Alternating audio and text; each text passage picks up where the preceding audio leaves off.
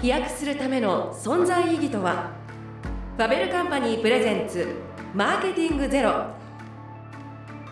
株式会社ファベルカンパニー代表取締役ファウンダー古澤信夫です。アシスタントのラジオ DJ 八木志保です。この番組は辺境の力マーケティングゼロを実現するウェブマーケティング支援企業ファベルカンパニーがビジネスパーソンに役立つウェブマーケティングの情報から企業コンテンツ開発人材教育を成功に導くヒントをお伝えします。47回目のテーマはどうなるどうするファベルカンパニー2023年の総括と2024年の展望を語る。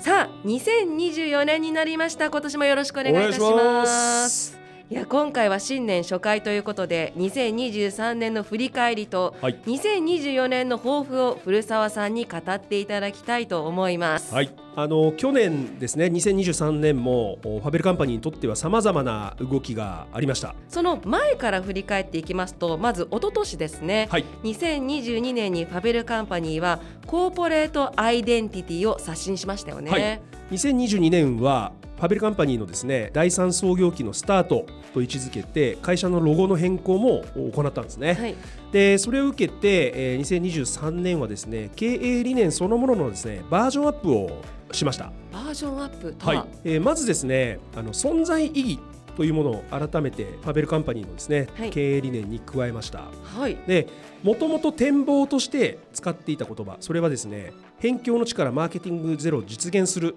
これがあの展望いわゆる一般的なビジョンと位置づけていたんですけれども、はい、やはりあのビジョンは測れるゴールが欲しいなと考えたんですね。具体的な、うん、だから高山に登ろうねよりも3776メートルの富士山に2024年9月に登ろうとした方が、まあ、誰が聞いても分かる、うん、まあ、メジャーメントできるので、うん、ゴールイメージが明確になりますよね。はい、なのでこの展望は、はい一応第1フェーズちょっとフェーズを分けようと。やっぱり大きなものにしていきたいのではい、でまず第1フェーズという区切りでマーケターのライフラインになるというふうにしたんですよね。はい、で具体的には2028年9月末つまり5年後ですね、はい、までにエンゲージメントアカウント数10万人の獲得を目指しましょうと。エンゲージメントアカウント、はい、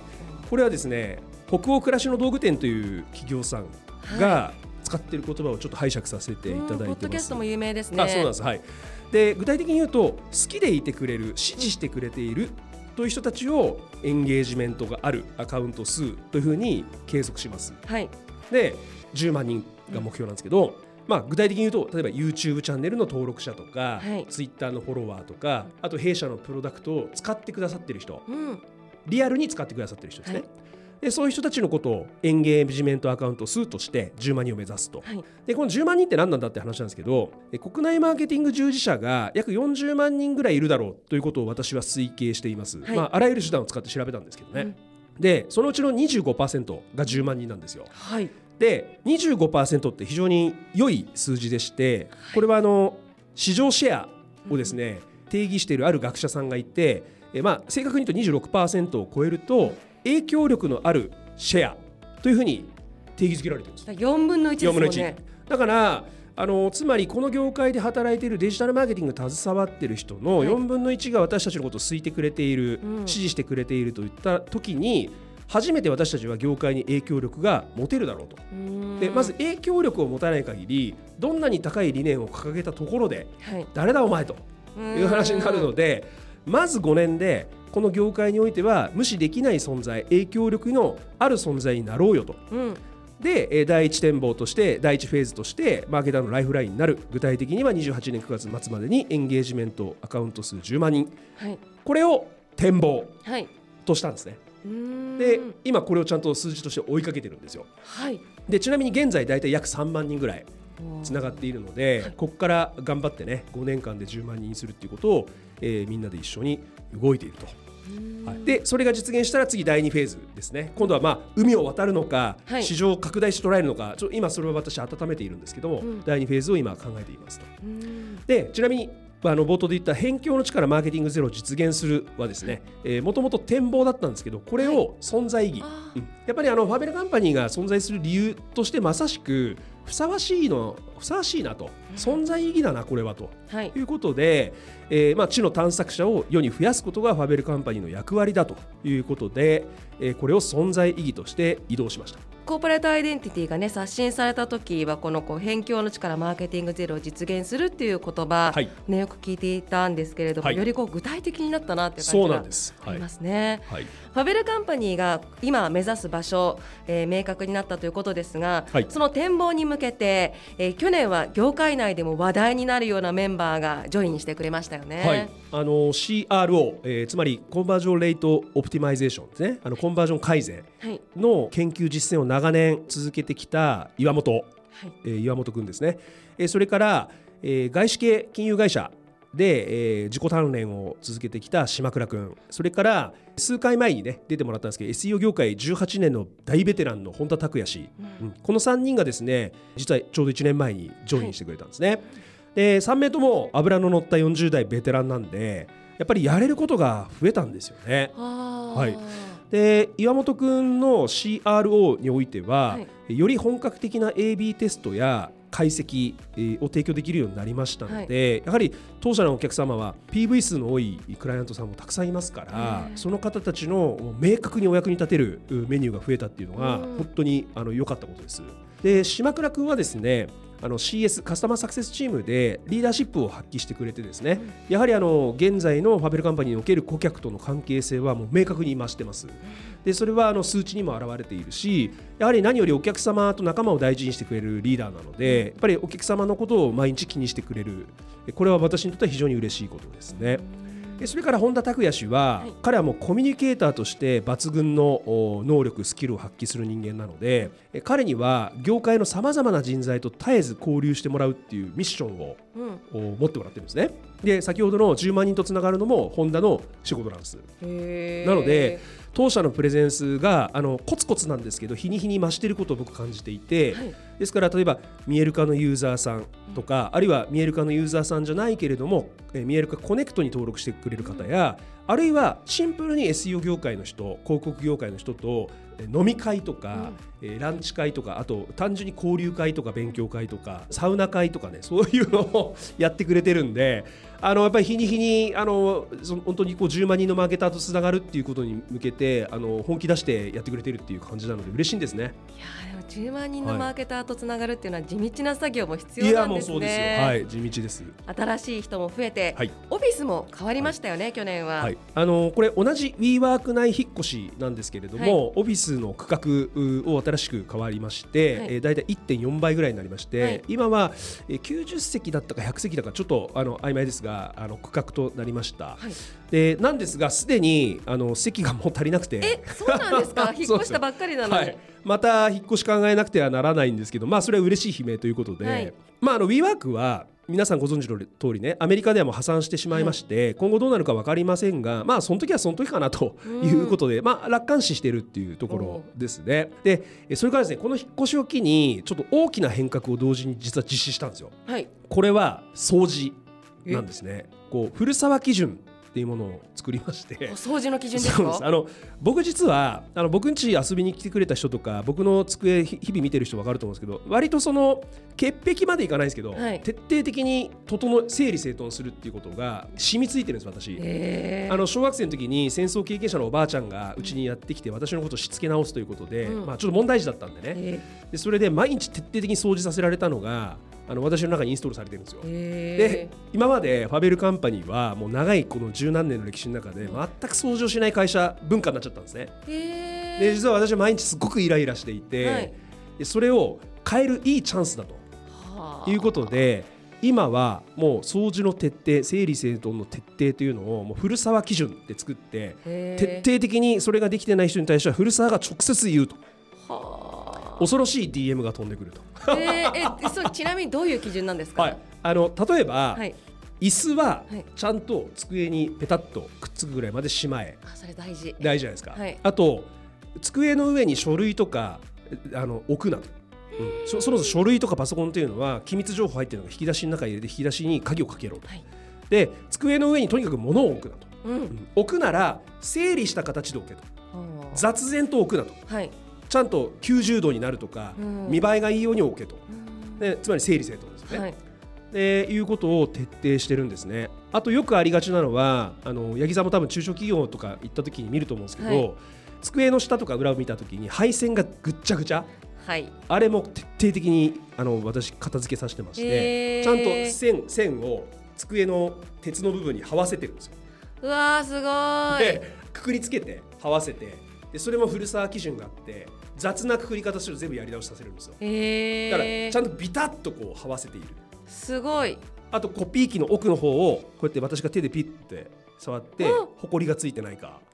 そこもやるんですか？あでもそれ掃除してくださる方はいらっしゃらないんですねえっとですね床の掃き掃除ぐらいなんですよ。なので自分たちでちゃんと毎日やりなさいとはいいうことを徹底してやっていてでちなみにやっぱりこういうことって上の人間ができてないで下に言うのはまずいので、僕を含めた役員はこの1年間はい。まあ去年1年間ね月曜日の朝まず出社して月曜日の朝僕ら役員6人で5人か。で手分けして掃除をするんです。え？全部の机を磨くんです。役員がですか？役員が。部下の？部下の。でそうすると、誰が最近乱れてるか。まあ、はい。心の乱れっていろんなとこ出てくるんでで誰がいい加減なことをしてるかとかはい。全部わかるんですよ、はい、はい、でこれあの実はうちの社員知らないあの朝早く行ってやってるんでみんな知らないんだけど、実は僕らが掃除してる。えー、それこれで知るんじゃないですか？そうかもしれないですね。えー、ちょっと掃除の話はまた別のそうですねやりましょう。はい、あのそれは大きな出来事でした。そうですね、はい。お願いしたいなと思います、問い合わせが増えない。競合に露出が負けている。そんな課題には SEO コンテンツマーケティングツールの見える化。充実のサポートで売上につながるコンテンツ作りを支援します。まずは無料トライアルをチェック。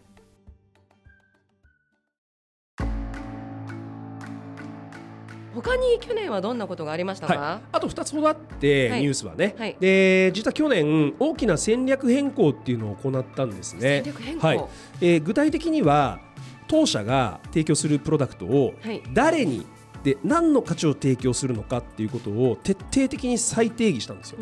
要は誰がお客さんで、はい。そのお客さんにどういうメリットを提供するのかっていうのを全部言語化したんですね。言語化し直したんですね。はい。なので去年ですね去年とそれから今年はさらに解像度が増していまして、はいターゲット企業はもう明確なんですよお付き合いの仕方も洗練され始めてるんでやはりあの戦略を解像度を増してうん。うちはこういう方にこういう提供メリットを提供するんだよってことが決まったんで、やっぱり社員みんなあの従業員みんなもうあれですよ。もうやること明確ですから、えー。非常にあの前向きにはい。あの働いてますしこの誰に何を提供するのかっていうところにおいては各チームの連携欠かせないんですね。だ営業が取ってきたらいいでしょうなんてことはありえないので、はい。どういうお客様の期待値でこういう提案をしたっていうことを、うん。やはりコンサルテーションチームとかカスタマーサクセスチームとか、え納品部隊の人たちがもう営業段階から知っている状態を作るんですね。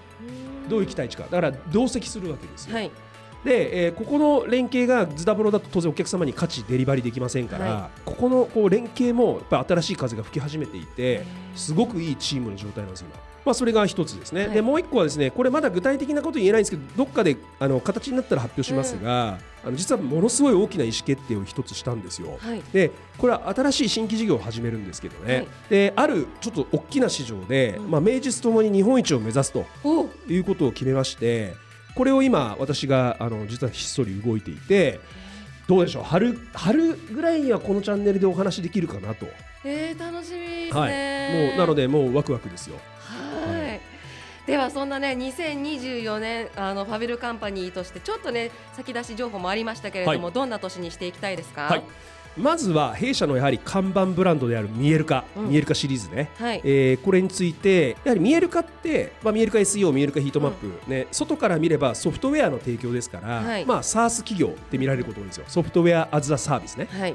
えーだがしかしこれはですね本質的に違うということに改めて立ち戻ったんですねそう。ですか。はい、やっぱり僕たちの仕事って本質はクライアント企業のマーケティング課題をはい解決することそのものが価値じゃないですか。うん、はい。でその解決手段がソフトウェアなのか人手なのかコンサルなのかアドバイスなのかは、うんお相手の企業の体制によって違うしフェーズによっても変化するんですよ。はい。なのでえ僕たちの仕事を正確に表現するんだったら、はいソリューションアズアサービスなんですね。ソリューションなんですよ。はい。ただソリューションをサービスのように使えるということで、まあ、SARS そういった意味での SARS ソフトウェアじゃなくてソリューションなんですね。うんということをあの改めて私は会社の中で宣言しました。はいで、えーソリューションビジネスで最も大事なことは相談されること相談されやすいことなんですね。これはやっぱり信頼してくださる頼られるということが最も重要なので、うん。やはりお客さんに常に寄り添う。でお客さんと一緒に課題解決を一緒に模索する姿勢。これがあると何かあったら必ず相談されるんですよ。なので全ての、ね、リードリードっていうのは問い合わせね。はい。問い合わせもアップセルもクロスセルもその機会っていうのは必ず相談が起点になってるんですよ。ちょっといいですかファベルさん。ちょっとここういうことをやりたいと思ってるのこれできますみたいなこれ相談ですね、なのでこの相談されやすさ、うん。お客さんからしたら相談しやすさですよね。はい。を徹底的に科学し磨くことでファベルカンパニーはですね強靭な存在であり続けるとうん。これを社内に僕宣言したんですよ。はい。なのでこの相談されやすさはい。これを科学しようぜという流れが2024年今年のテーマ。相談されやすいを科学する聞いたことないです。よそうなんですよ、はい。だからそれもう楽しくて、はい。なので僕はそのソフトウェアアザーサービス SaaS っていう言葉も捨て去ったことで逆にやるべきことの解像度一気に増したんで、はい、もうサ SaaS 企業じゃないです。うちはもうソリューションアザーサービスですということであの堂々とやっておりますのであとね同業界私たちと同じ業界の上場企業の決算発表つぶさに見てるんですけども、はい。やっぱり残念なことにねほとんどの同業者がもう停滞またはシュリンクなんですよ。これやっぱり市場の大きさの問題そもそもちっちゃいってこともあるでしょうし、まあ、あといろいろとね今景気の問題もあるんでしょうけれども、まあ、その中でもですね当社は力強く成長していく未来をお描け描くことができるようになったんですね。これも仲間のおかげでしてだからもう今私は本当にあの例えば自分の親族とか、ん。いわゆる友人マブダチからもしうん。ウェブのことを相談されたら絶対うちの会社に進めますよ。うち一択だよりこう力強い未来を 描いていくことによって自信にもつなが自って。もう絶対うちですよ。うちに頼んだ方がいいですよそしはい。て新しい事業も始まるよということ。そうなんですね。ちなみに八木さんは富士フィルムって何屋だと思われますか？突然ですけど。まあ、カメラはい。のフィルムの会社さんというイメージねです。はい。じゃあブラザー工業ブラザーとかブラザー工業って何屋さんのイメージですか？やっぱりミシンですか？そうなんですよ。うん。はい。でこれですね私全く同じことを社内法であのうちの、ね、若手に伝えてるんですけど、富士フィルムは昔はフィルム屋さんですよね。はい。今化粧品屋さんなんですよアスタリフト。アスタリフト、うん。あありますね。はい、これが最大売上なんですね。はい。でブラザー工業はおっしゃる通り昔ミシン屋さんなんですね。で今は OA機器屋さんでありカラオケ屋さんなんですよ。 JOYSOUND、はい。 JOYSOUND 使うでしょ、使います。うん。あれブラザー工業です、はい、でこれ実はね何を言いたいかというと当てずっぽうとかまぐれで起きたことじゃなくって、はい。例えば富士フィルムに関してはフィルムの主原料って肌の構成要素と同じコラーゲンなんですよ、うーん。でコラーゲンといえば肌に潤いや弾力を与える成分なのはもう説明不要ですよね、うん。でまた写真をプリントする際に活用する抗酸化技術っていうのがあるんですけどこの抗酸化技術っていうのは人のシミとか、うん。えー老化の原因を抑制することがあの当時の研究で分かっていたんですね。でさらに写真現像の、えー観光えーそして発色っていうんですけど写真をあの現像するのにね。そのテクノロジーナノテクノロジーっていうものを使うんですけれどもそれはあのそういった成分をですね浸透吸収させる力があると。うん。だから化粧品なんですよ。まあつまり今自分がやっている仕事の構成要素とか技術とかをどこに転用するとどうなるかっていうことを考えた結果なんですねだからブラザー工業もミシン機製造で培ったモーター、まあ、ま回るじゃないですか、ブラはい。ミシンってね。でそのモーターを、えーファックスとかレーザープリンターに生かしたわけですよね、うんで今度OA機器で培ったあ通信技術を今度あの通信カラオケ市場に投入したわけですよ、そう。だから JOYSOUND ってブラザー工業やってるってみんな知らないんですけどこれ何なのかってことなんですけどやっぱりね、まあ、コアコンピタンスって言葉、まあ、時々使ったりするんですけど、その会社の持っている強み、うんその中核的な強みっていうものをあぶり出す。うん。でそれがどこの市場どこの産業に適用できるかっていうことを考える。結局富士フィルムとかブラザー工業やってきたことはそういうことなんですね、はい。だから当てずっぽうじゃなくて意図してやったことが大きくなってる。こういう発想でうちも今新規事業その例の新規事業ね春には発表できると思うんですけどそんな話をですね最近はあの若手にもよくするようになりましたまあ、そしてねこの番組では去年はたくさんの若手メンバーが出演してくれました、はい、で若手をピックアップするようなね企画も始まりましたけれども、はい、こう2024年も若手メンバーには期待がかかりそうですね、はい、そうなんです。あのこの放送ですね皆さんが聞く頃にはあのまたもや最年少昇格が更新されている可能性があるんですよ。あそうですか、あの社会人4年目の子でいわゆる最上級マネージャーあの役員の1個下ですね、はい、うちはあのグレード制が4つあって役員がグレードの4なんですね、はい、その下にグレード3、まあ、G3 とか S3 という呼び方するんですけどこの最上級マネージャーに抜擢ということが起きてるかもしれない今それがまさに検討されていると。試験を受けてるあそうですそうです、はい、であと他にもですね同じような年代、まあ、20代とか30代の子で、後に続く子たちがいそうなんですよ。でこれはまあ、決して他の諸先輩たちに焦らせようとかね抜かされるぞお前とかいう葉っぱをかけるための目的じゃありません、まあ、これ聞いてて焦ってる方もいるかもしれないんですけど、はい、ただねやっぱりこう上昇志向のある若手に無駄な忖度や遠慮は一切必要ないよって僕言ってるんですよ。はい。あの何々さんのことをあのなんか抜いちゃう抜いちゃわないとかそういうことを考えるのやめようよと、自分がやりたければあの僕らは支援するからどんどんやりなさいと元気よく暴れなさいっていうことを伝えてまして。でもう時代がねなんかこうその年功序列っていう時代でもありませんし、と当社はそういう会社でもないので、はい、なんか何年目だとか何歳だとかそんなことはもうね関係ないんだと。できる人がやるんだと。やりたい人がやるんだということなので。その年次を要因としてお前時期尚早だっていう判断は絶対しないと、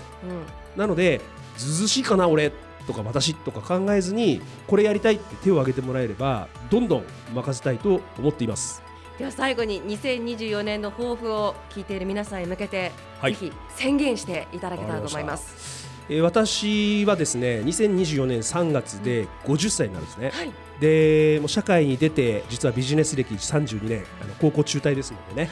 で起業して、えー、ジャスト20年を迎えるんですよ、うん、でやはりその起業家としてはいまだ成功しているとは思ってないので、うん、遅咲きの起業家だなということは思いつつも、はい。まあ、50代の過ごし方はさっき言った通りも明確に決めていて、うん、このファベルカンパニーに対する最後のご奉公ちょっと言い過ぎなんだけどでその新規事業を絶対に日本一にするってことを決めてそれ50代それでやるんだってことを決めてるので、もう毎日朝起きてももうやることが全部決まっているということなのであのこのある領域で日本一をやるんだということを掲げたのでこれを必ず有言実行するということを宣言します、それの最初の1年目にね、はい、2024年になりますんでね。はい、でそして、まあ、ファベルカンパニーをですねやはり誇りある企業の礎としてねやっぱり私が初代、ね、創業者初代社長なのであのそこちょっとやっていきたいなと、まあ、非常にエキサイティングな1年になりますね。あの見える化を作った時も丸10年前でしたけどあの毎日見えないこう手探りの中でやってきたんですね。であのそもそも金になるのかどうかも分かんないビジネスになるかどうかも分かんないお客さんに価値があるかどうかも分からないものを毎日作るっていう大変な見えない、はい、答えのない世界を行くって大変にエキサイティングなんですよ。あエキサイティング。エキサイティングなんですなのでまたそれをね今回50代になってもまたやらせてもらえるってことはものすごく私にとって活力なんでね。で非常にエキサイティングな1年になりますので、はい、えー、これを聞いている皆さんもね、えー、来年の目標とか抱負っていうものをぜひあのやっぱり言語化する。はい、であの測れるようなものですね、いつまでに何、えー、3776メートルの富士山に2024年3月に登る、うん、このぐらいの粒度のあの目標をですね掲げて、部屋に貼り、手帳に貼り、はい、スマホの画面にし、毎朝唱え、はい、ということをやってほしいなと、まあ、僕はもうそれやってるんでね、はい、あのやっぱり覚悟が決まった人間って強いですよ、うん、なんせ。なのでもうとにかくやるぞということで、はい、もう最高に楽しい1年間にします。私も2024年の目標は紙に貼りたいと思います。あいいですね。マーケティングゼロでは取り上げてほしいテーマや古澤さんへの質問を募集しています。また感想やご意見もお待ちしています。概要欄のリンクからお送りください